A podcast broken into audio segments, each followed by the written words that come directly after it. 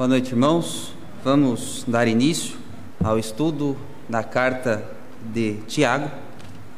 Nós iremos ler agora dos versos 5 ao 11. A primeira oportunidade que nós podemos ter de expor esta, esta carta, esta epístola.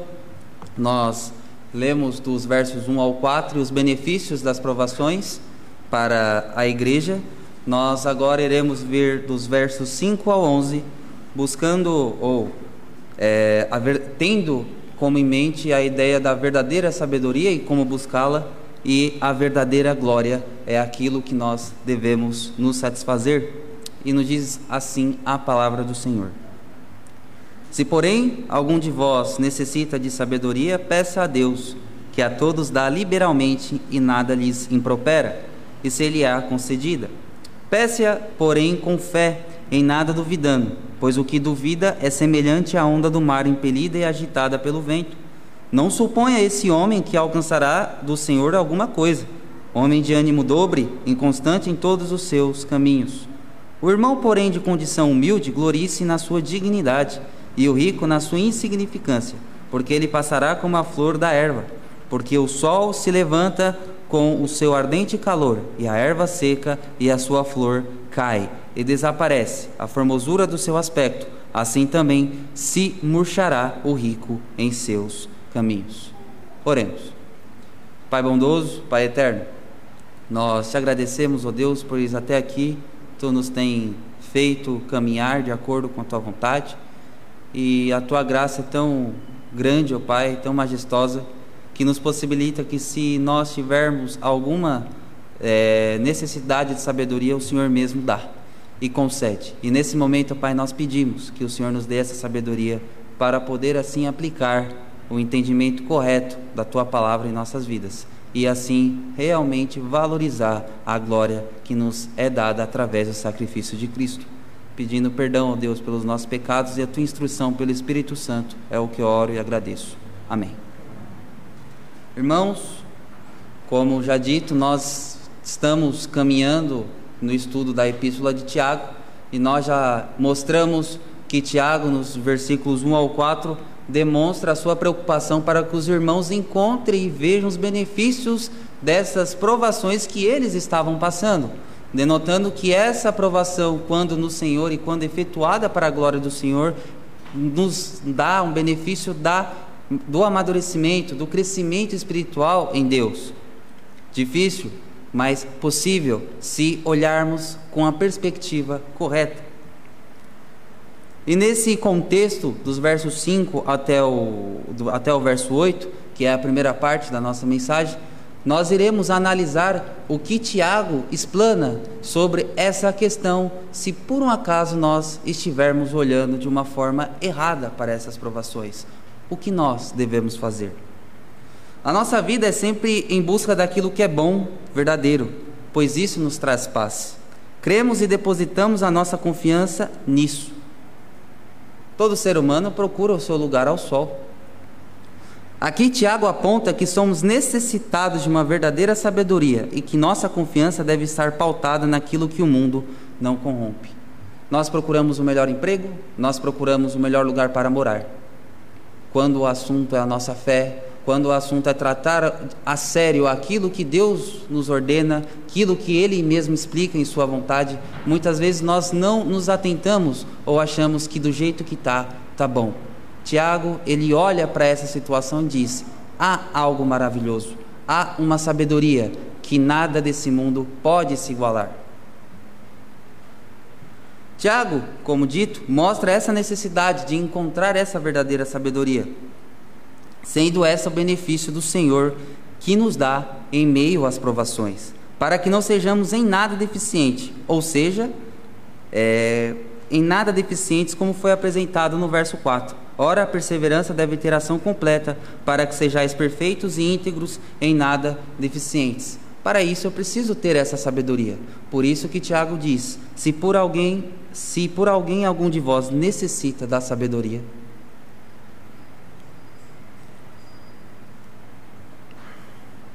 A sabedoria que Tiago nos aponta é a sabedoria que vem de Deus, pois Ele é o dono de todo o saber. de todo conhecimento.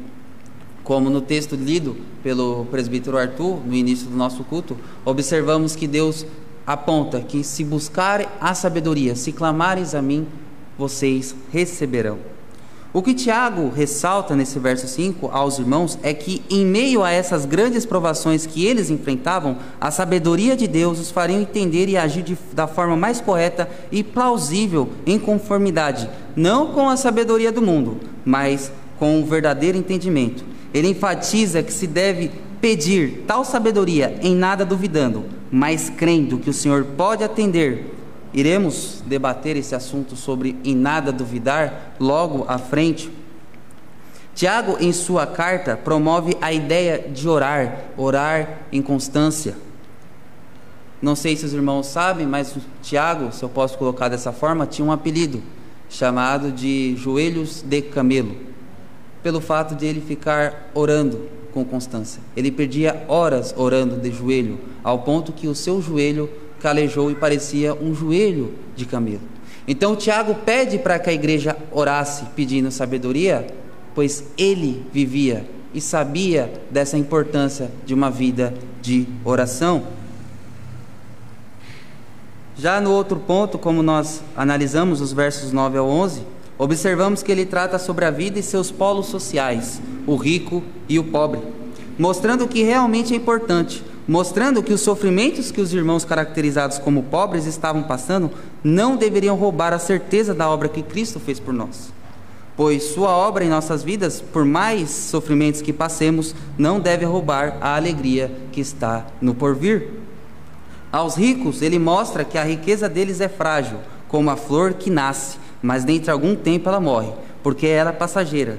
Ser rico não faz, não faz ninguém especial ou não deve caracterizar uma pessoa orgulhosa por seu motivo, pois seu motivo de orgulho é banal. Então, Tiago, primeiramente, ele aponta a deficiência que a igreja poderia ter, que a igreja estava evidenciando em ter, que era a falta de sabedoria. Logo após, observamos que ele vem ressaltar aqueles irmãos que estavam sofrendo as provações, aqueles irmãos que estavam sendo perseguidos, que eram os pobres, que eles não procurassem o louvor, a glória, a justificação neste mundo ou pelos homens, mas que se lembrassem da justificação e da glória que Deus nos prometeu em Cristo Jesus. E aos irmãos ricos, ele diz: vocês são igual àquela flor que nasce bonita, mas logo ela seca.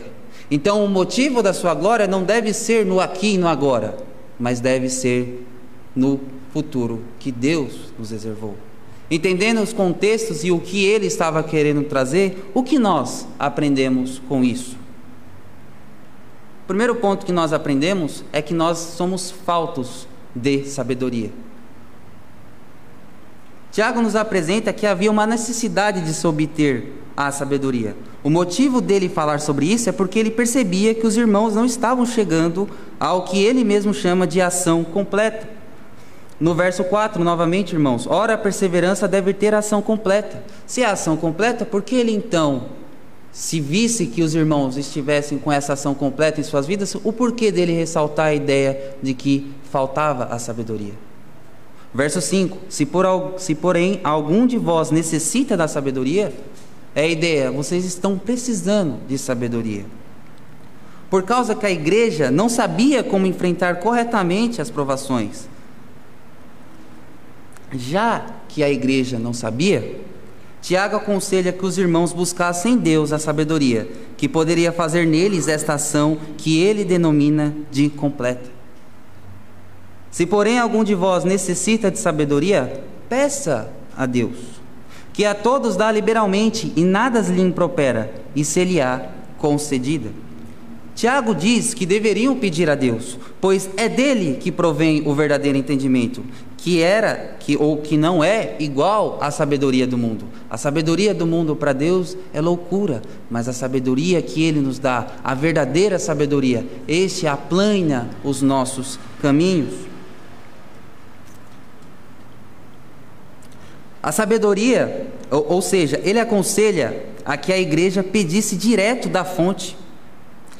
A ideia que ele nos apresenta é em correlação com o verso 12 Irmãos, o verso 12 diz assim, em Tiago capítulo 1: Bem-aventurado o homem que suporta com perseverança a aprovação, porque depois de ter sido aprovado receberá a coroa da vida, o qual o Senhor prometeu aos que amam. Que diz que o homem é bem-aventurado nas provações, quando este passa por elas com a perseverança. Para se obter tal perseverança, a ação completa deve agir em nós, e para isso se deve é, enfrentar com sabedoria as provações que é dada a Deus. Para ser um homem bem-aventurado, como ele apresenta no versículo 12, nós devemos ter a ação completa, a ação completa gerada pela perseverança. Para termos perseverança, devemos ter a sabedoria do alto para entender as provações que Deus nos manda. Um outro ponto é que no verso 4, Tiago termina abordando que devem ser em nada deficientes. Versículo 4, no finalzinho, ele diz: em nada deficientes. A falta de sabedoria é uma deficiência. Tiago sabia que seus ouvintes eram deficientes por falta de sabedoria. O meio para se obter tal sabedoria é por meio da oração, confiando que o Senhor irá nos responder. Mas foquemos em algumas características dessa sabedoria. Até aqui, Tiago diz: Ore, peça essa sabedoria. Mas o que é essa sabedoria? Que tipo de sabedoria ele está falando? Tudo bem, sabemos que é a sabedoria de Deus, mas quais são os, os o, o que ela vai nos beneficiar? O que ela vai nos agregar? Peço que os irmãos abram Tiago capítulo 3, versículo 17.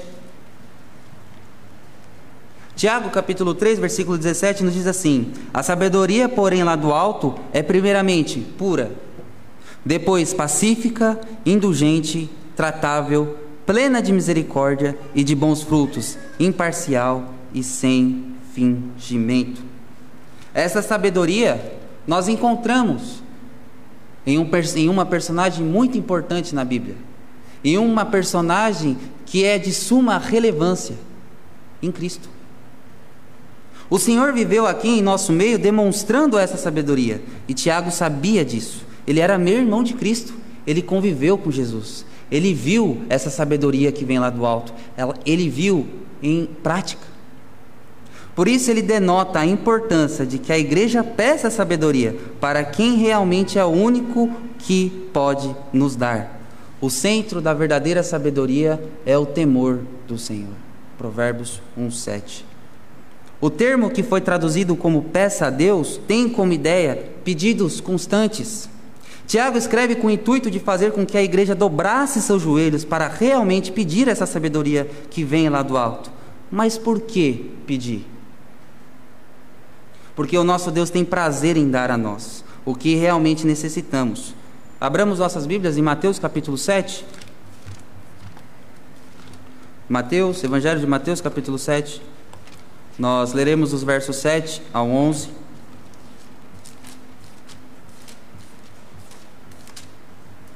E nos diz assim: Pedi e dar-se-vos-á, buscai e achareis, batei e abrir-se-vos-á. Pois todo o que pede recebe, o que busca encontra, e a quem bate abrir-se-lhe-á. Ou qual dentre vós é o homem que, se porventura o filho lhe pedir pão, lhe dará pedra? Ou se lhe pedir um peixe, lhe dará uma cobra? Ora, se vós que sois maus sabeis dar boas dádivas aos vossos filhos, quanto mais vosso Pai, que estás nos céus, dará boas coisas aos que lhe pedirem? Peça a Deus. Constante. Acreditando que Ele ouve. É isso que Tiago está querendo dizer. A igreja, falta sabedoria? Falta sabedoria na minha vida? Peça a Deus. Jesus diz: Pedi, pedi e dar-se-vos-á. O Senhor ama poder dar.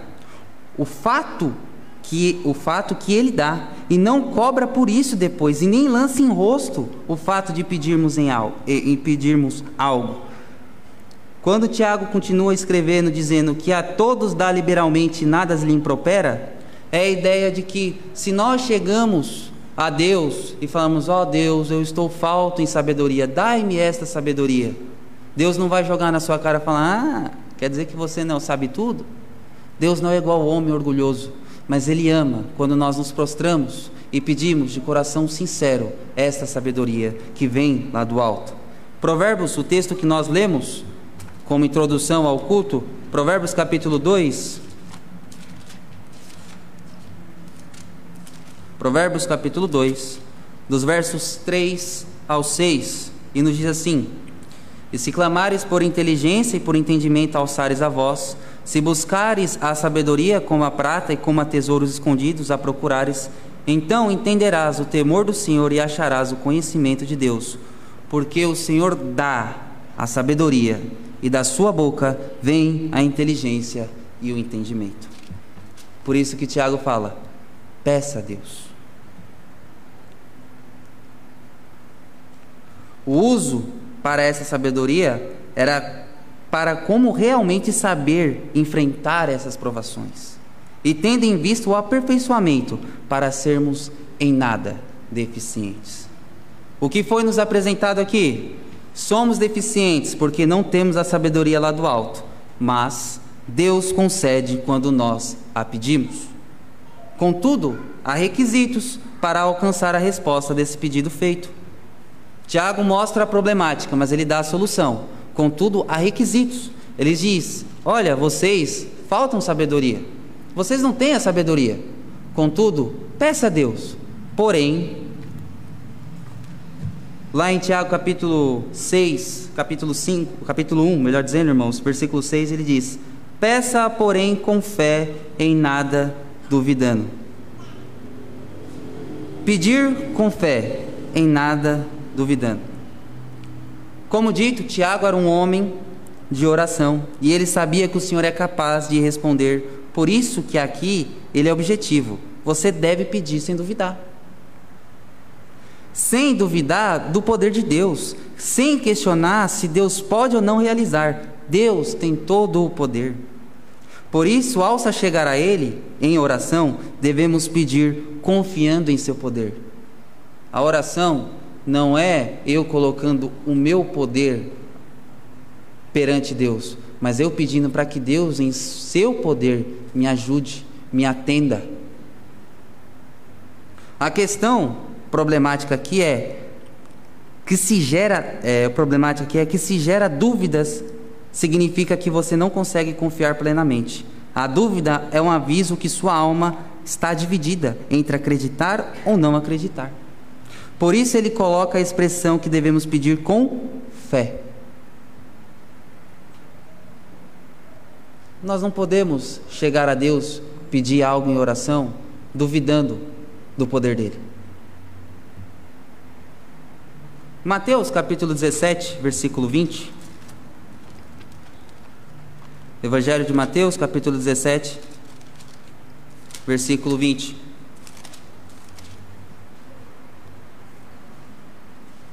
E, lhes, e ele lhes respondeu: Por causa da pequenez da vossa fé, Pois em verdade vos digo que se tiverdes fé como um grão de mostarda, direis a este monte: passa daqui para, para colar, e ele passará. No próprio livro de, próprio Evangelho de Mateus, capítulo 21, agora, irmãos, peço que vocês abram, por favor. Versículos 21 até o 22, nos diz assim: Jesus, porém, lhe respondeu: Em verdade vos digo que se tiverdes fé e não duvidardes, não somente fareis o que foi feito à figueira, mas até mesmo se a este monte dissertes: Erga-te e lança-te no mar, tal sucederá. E tudo quanto pedirdes em oração, crendo, recebereis. E tudo o que pedirdes na oração, crendo, o recebereis. Não estou querendo dizer que nós podemos fazer e acontecer e aparecer na TV dizendo que a nossa oração cura, que realiza milagres, mas o que é nos apresentado aqui é que não podemos duvidar do poder de Deus. Se o Senhor conceder a graça de nos atender, é uma coisa. Deus, eu preciso disso. Se Deus quer dar, Ele vai dar. Mas a gente não pode chegar falando assim: ah, será que Deus pode dar? Deus pode. Nós não podemos chegar a Deus duvidando do seu poder, desacreditando do poder daquele que criou os céus e a terra. Devemos pedir com fé e em nada duvidando, porque quem opera em nós é Deus, Ele, em sua bondade e liberalidade, que nos concede. Ele quer nos atender. Tendo tais verdades expostas, Tiago diz que devemos nos achegar com fé, porque Deus pode realizar sua vontade. Por isso, devemos pedir incessantemente. Salmo 146, irmãos. Versículos 5 e 6.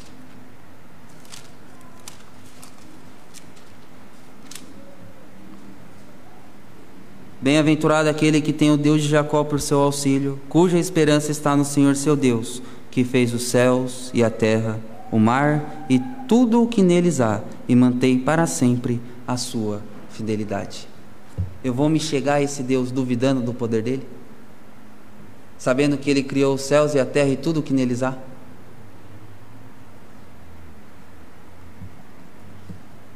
Tiago mostra o requisito. Vocês faltam sabedoria. A solução pedir a Deus, mas peça com fé.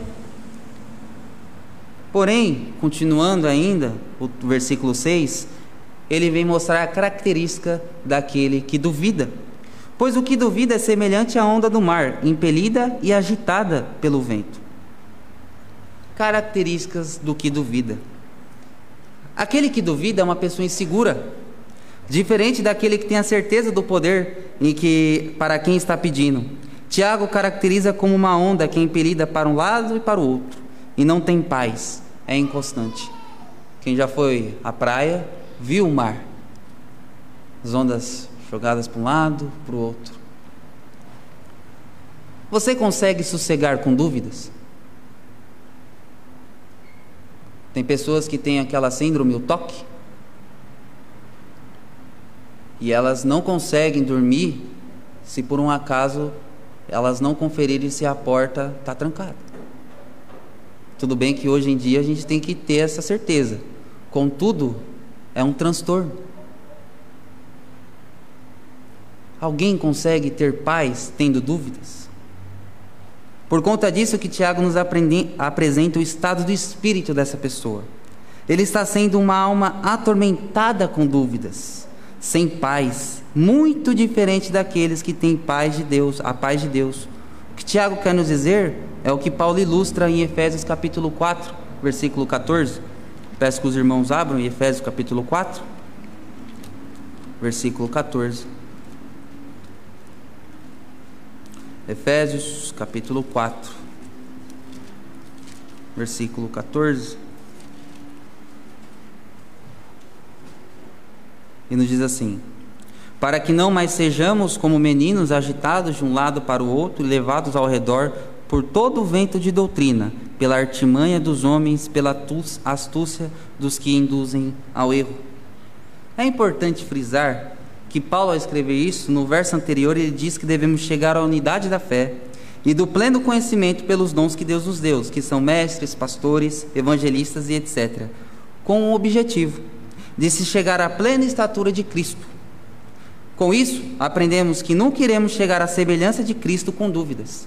Nunca iremos crescer, amadurecer, seremos como meninos sendo agitados, não tendo nenhum chão para se apoiar.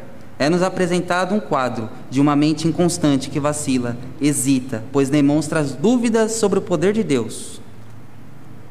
Calvino, ao comentar sobre, essa, sobre esse essa pessoa que Tiago nos apresenta, nos diz assim: por meio dessa similitude, ele notavelmente expressa como Deus pune a incredulidade dos que duvidam de suas promessas, porque por sua própria impaciência se atormentam interiormente, pois nossas almas nunca se sentem tranquilas a menos que recorram à verdade divina. A verdade divina, peça crendo e recebereis. E nada duvide. Mas aquele que duvida, aquele que tem dúvidas, não tem paz. No verso 7, ele diz: Não suponha que este esse homem é, não suponha esse homem que alcançará do Senhor alguma coisa. Essa expressão aqui é muito pesada. Tiago é bem enfático. em sua afirmação, eh, Tiago é bem enfático em sua afirmação, que tal pessoa que duvida do poder de Deus não irá alcançar nada do Senhor. Você daria algo a alguém que duvidaria do, da sua capacidade? Nós, como seres humanos pecadores, quando chega uma pessoa e diz assim: Eu duvido você fazer isso, nós ficamos irados. Por que então Deus não ficaria irado com uma pessoa que duvida do poder dele? Tiago explana que não é somente pelo pedido de sabedoria que o Senhor não irá responder às orações daquele que duvida, mas são em todos os aspectos, o que significa que tal pessoa duvida do poder de Deus e por isso não confia no Senhor. Eu peço crendo de que irei receber.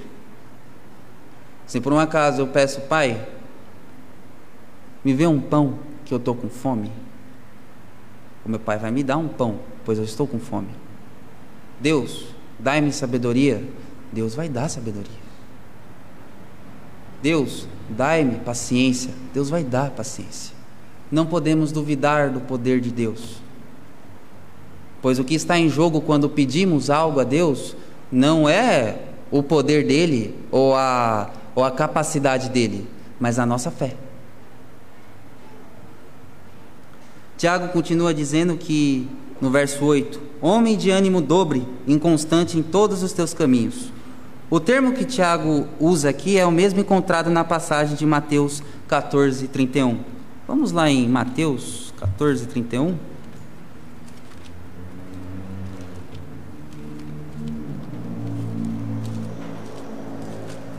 Mateus 14, 31 nos diz assim, irmãos. E prontamente Jesus, estendendo a mão, tomou-lhe e lhe disse: Homem de pequena fé, por que duvidaste? Esse aqui, para os irmãos, o contexto é que quando Jesus anda sobre as águas e se chega aos discípulos, os discípulos pensam que é um fantasma, ficam desesperados, assustados. E Jesus fala: Não, sou eu. E Pedro diz: Se por um acaso é o Senhor, que eu ande juntamente com o Senhor. E Pedro andou. Porém, Pedro começou a afundar. Fundou, afundou, porque duvidou. A passagem que lemos relata o andar de Cristo por sobre as águas, sobre as águas, e Pedro pediu para andar junto com Jesus. Contudo, Pedro afundou. Por quê? por causa que ele olhou ao redor e duvidou e afundou. E Jesus o chama de, de homem de pequena fé, porque ele duvidou. Aquele que duvida, afunda.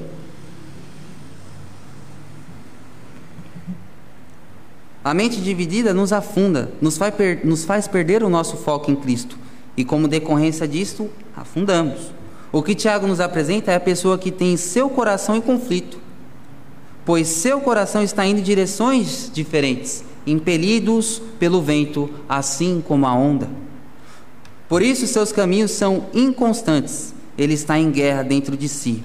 Tais pessoas são hipócritas, pelo fato de Deus nos dar a sabedoria para que lidemos com as tribulações, porém seu coração está em tamanhas dúvidas que por causa disso não será ouvido por Deus. um homem de ânimo dobre, um homem inconstante, aquele que duvida, aquele que é incapaz de acreditar no poder de Deus. Este homem afundará. Esta fé é morta, pois é uma fé que está alicerçada em dúvidas. Quando Pedro olhou ao redor, ele começou a afundar, porque ele duvidou. E Cristo é enfático: você é um homem de pequena fé. Por que duvidou? Continuando, irmãos, nos versos 9 até o 11, agora Paulo, Tiago, melhor dizendo, perdão, vem nos apresentar a, a ideia do sofrimento que alguns irmãos estavam a, a, sofrendo no verso 2 ele diz: Meus irmãos, tende por motivo toda a alegria, de toda alegria, o passardes por várias provações. E aqui no verso 9 ele relata uma dessas provações, que eram ah, o irmão humilde, de condição humilde, que estava sendo humilhado. O sofrimento que Tiago relata no verso 2 é encontrado aqui, pois alguns irmãos estavam sendo humilhados por sua condição social, né? E Tiago os conforta, trazendo a memórias, a memória deles, o que é realmente importante. Neste mundo não devemos correr atrás da exaltação humana, mas pelo contrário, a exaltação que nos deve conferir grande alegria é aquela dada por Deus por meio de seu Filho. O irmão, porém, de condição humilde, glorie-se na sua dignidade, dignidade sendo filho de Cristo, filho de Deus, sendo salvo, sendo liberto do império das trevas. A nossa pátria não é aqui. Tiago está dizendo: Eu sei, o sofrimento está difícil, contudo, foque no que é importante. Foque naquilo que realmente traz alegria. Não é saber que você está sendo humilhado, mas suporte e lembre-se daquilo que é importante, daquilo que é o fervor da nossa fé. Cristo morreu por mim, me libertou-me do império das trevas e por conta disso estou assentado nos lugares celestiais. Tiago quer que as mentes destes que estavam sofrendo fossem alicerçadas nas promessas de Deus, a nós que somos seu povo. Ele aborda em como eles deveriam estar encarando esse sofrimento, pois a exaltação que Cristo nos deu deve ser a maior exaltação do mundo. Essa é um valor é, essa é de um valor imarcessível, como Pedro coloca em sua carta. 1 Pedro, capítulo 1, versículos 3 e 4, nos diz assim: Bendito seja o Deus e Pai de nosso Senhor Jesus Cristo, que segundo a sua grande misericórdia nos gerou de novo para uma viva esperança pela ressurreição de Jesus Cristo dentre os mortos, para uma herança incorruptível, incontaminável e que não se pode murchar, guardada nos céus para vós. Tendes-o por motivo, ou glorice na sua dignidade, na sua esperança. Esse mundo nós iremos sofrer. O próprio Cristo fala que teremos aflições, mas tem de bom ânimo. Eu venci o mundo. O fato dos sofrimentos a nos acometerem não significa que nós devemos passar sem chorar, por muitas vezes até realmente é, ficar desanimados. Contudo, como eu estou encarando esses sofrimentos? Com a sabedoria que vem lá do alto? Ou a sabedoria que o mundo diz que se você me der um tapa, você merece, me dar, merece dois? E Cristo ensina ao contrário. E Cristo venceu o mundo. E nós somos mais que vencedores nele. Por isso que Tiago diz: glorie-se em sua dignidade. Dignidade em ser filho de Deus, dignidade em receber aquilo que realmente nos deu em Cristo Jesus. Uma herança incorruptível, que nem ouro, que nem prata, que nem nada desse mundo pode comprar a salvação das nossas almas. Calvino diz em seu comentário sobre esse ponto: visto que é incomparavelmente a maior dignidade ser introduzida à companhia dos anjos, mais ainda ser feito associado de Cristo, aquele que estima este favor de Deus considerará todas as demais coisas como sendo destituídas de valor. Então, nem pobreza, nem desprezo, nem nudez, nem fome, nem sede farão sua mente tão, ansio tão, tão ansiosa, mas que aquele que se mas aquele que ele se sustentará com esta consolação Visto que o Senhor me tem conferido a coisa primordial, cabe-me suportar pacientemente a perda de outras coisas, as quais são inferiores. Pedro destaca que nada pode comprar nesse mundo. Ouro é muito valioso nesse mundo, mas nenhum ouro pode comprar aquilo que Jesus nos deu. E Calvino é enfático: nada, nem nudez, nem sofrimento, pode roubar das nossas mentes essa certeza de que Cristo morreu por nós e somos vencedores que nele, nele. Estas coisas se tornam inferiores. O sofrimento se torna pequeno mediante as promessas de Deus ao seu povo. A gente sofre, a gente passa por dificuldade. Contudo, as promessas de Deus não devem ser apagadas das nossas mentes, pois, ela, pois elas são os combustíveis para nós.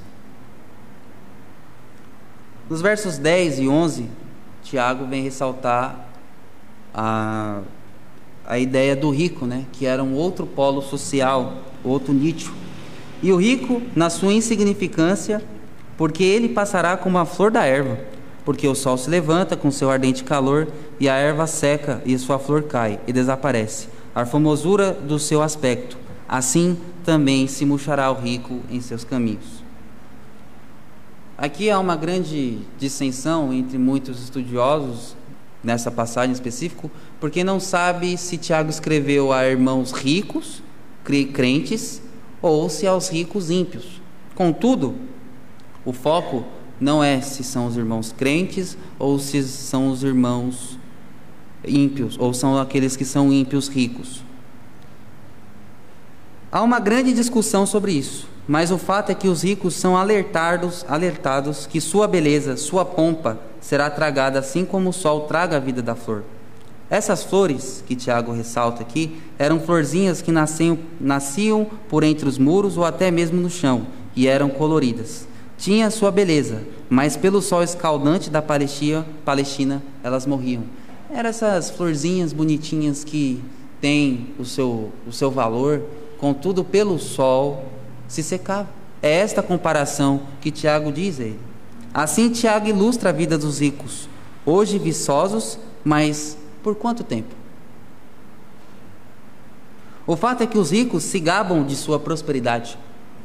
Contudo, Tiago apresenta que tal sofrimento se torna pequeno por causa do reino de Deus. Sentimento, melhor dizendo, irmãos. Tal sentimento se torna pequeno por causa do reino de Deus. Quero que os irmãos abram em Mateus capítulo 13, versículos 44 ao 46.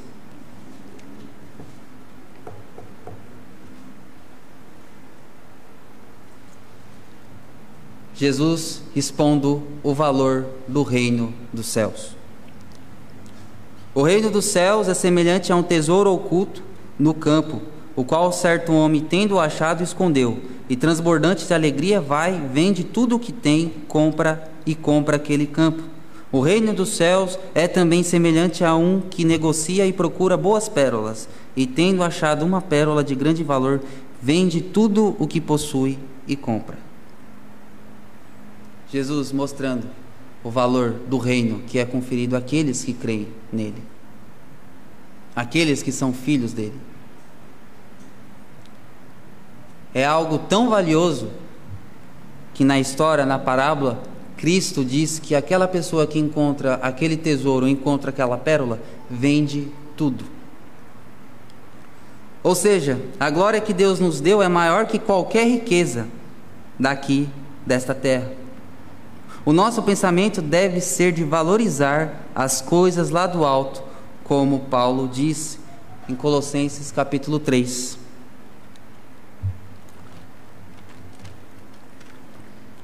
Colossenses capítulo 3, irmãos, nos diz assim, versículos 1 ao 4. Portanto, se fosses ressuscitados juntamente com Cristo, buscai as coisas lá do alto, onde Cristo vive, assentado à direita de Deus. Pensai nas coisas lá do alto, não das que são aqui da terra, porque morrestes e a vossa vida está oculta juntamente com Cristo em Deus. Quando Cristo, que é a, vossa, que é a nossa vida, se manifestar, então vós também sereis manifestados com Ele em glória. Olha a ideia da verdadeira glória. Essa é a verdadeira glória. Como já mencionado aqui, Tiago coloca o homem que confia em suas riquezas como aquele que é frágil, pois ele se apega às coisas frívolas do mundo e o sol da justiça, que é a mesma ideia do sopro destruidor de Deus, lembre-se daquele sopro que deu na casa dos filhos de Jó? É esse tipo de sopro. O apóstolo conforta os irmãos, apontando que esses homens que confiam em seu poder financeiro serão julgados por Deus nos últimos dias. O que Tiago apresenta é que o problema não é ser rico, mas de se apegar às riquezas. É o problema é o seu coração se apegar àquilo que é corruptível. Aonde está o teu coração, aí também estará o teu tesouro. E Jesus é enfático: não se pode servir dos senhores. 1 Timóteo, irmãos. 1 Timóteo capítulo 6, versículos 9 e 10, nos diz assim: Paulo escrevendo a Timóteo: Ora, os que querem ficar ricos caem em tentação e cilada, e em muitas concupiscências insensatas e perniciosas, as quais afogam os homens na ruína e perdição, porque o amor do dinheiro é a raiz de todos os males. E alguns nessa cobiça se desviaram e assim mesmo se atormentaram com muitas dores. A verdadeira glória é aquela que Deus nos deu em Cristo. Não é o tesouro que a gente acumula aqui. Não é o nosso estudo, não é a nossa melhor casa, não é o nosso melhor carro, mas é pensar nas coisas lá do alto, porque Ele venceu o mundo e nos tornou vencedores juntamente com Ele. Irmãos, partindo para a conclusão, após essa exposição, observamos que somos necessitados, mas Deus nos supre e que devemos nos chegar a Ele sem duvidar do seu poder que pode operar em nós. E observamos que nossa esperança deve estar depositada na glória que foi nos dada a Deus por intermédio de Cristo. O irmão pobre sofre, lembre-se que o sofrimento do presente não se equipara à glória do porvir. O irmão rico está esbanjando sua pompa, lembre-se, isso não se equipara com aquilo que Deus predestinou aos que são chamados filhos de Deus. E o amor à riqueza afasta o nosso coração de Deus. Algumas aplicações nesse momento, depois dessa exposição. Primeira é: Deus dá sabedoria para aqueles que o pedem. Peça a Deus dessa sabedoria em nada duvidando. Confie no poder de Deus e descanse nele. Para sermos assim em nada deficientes e perseverando em uma fé sólida.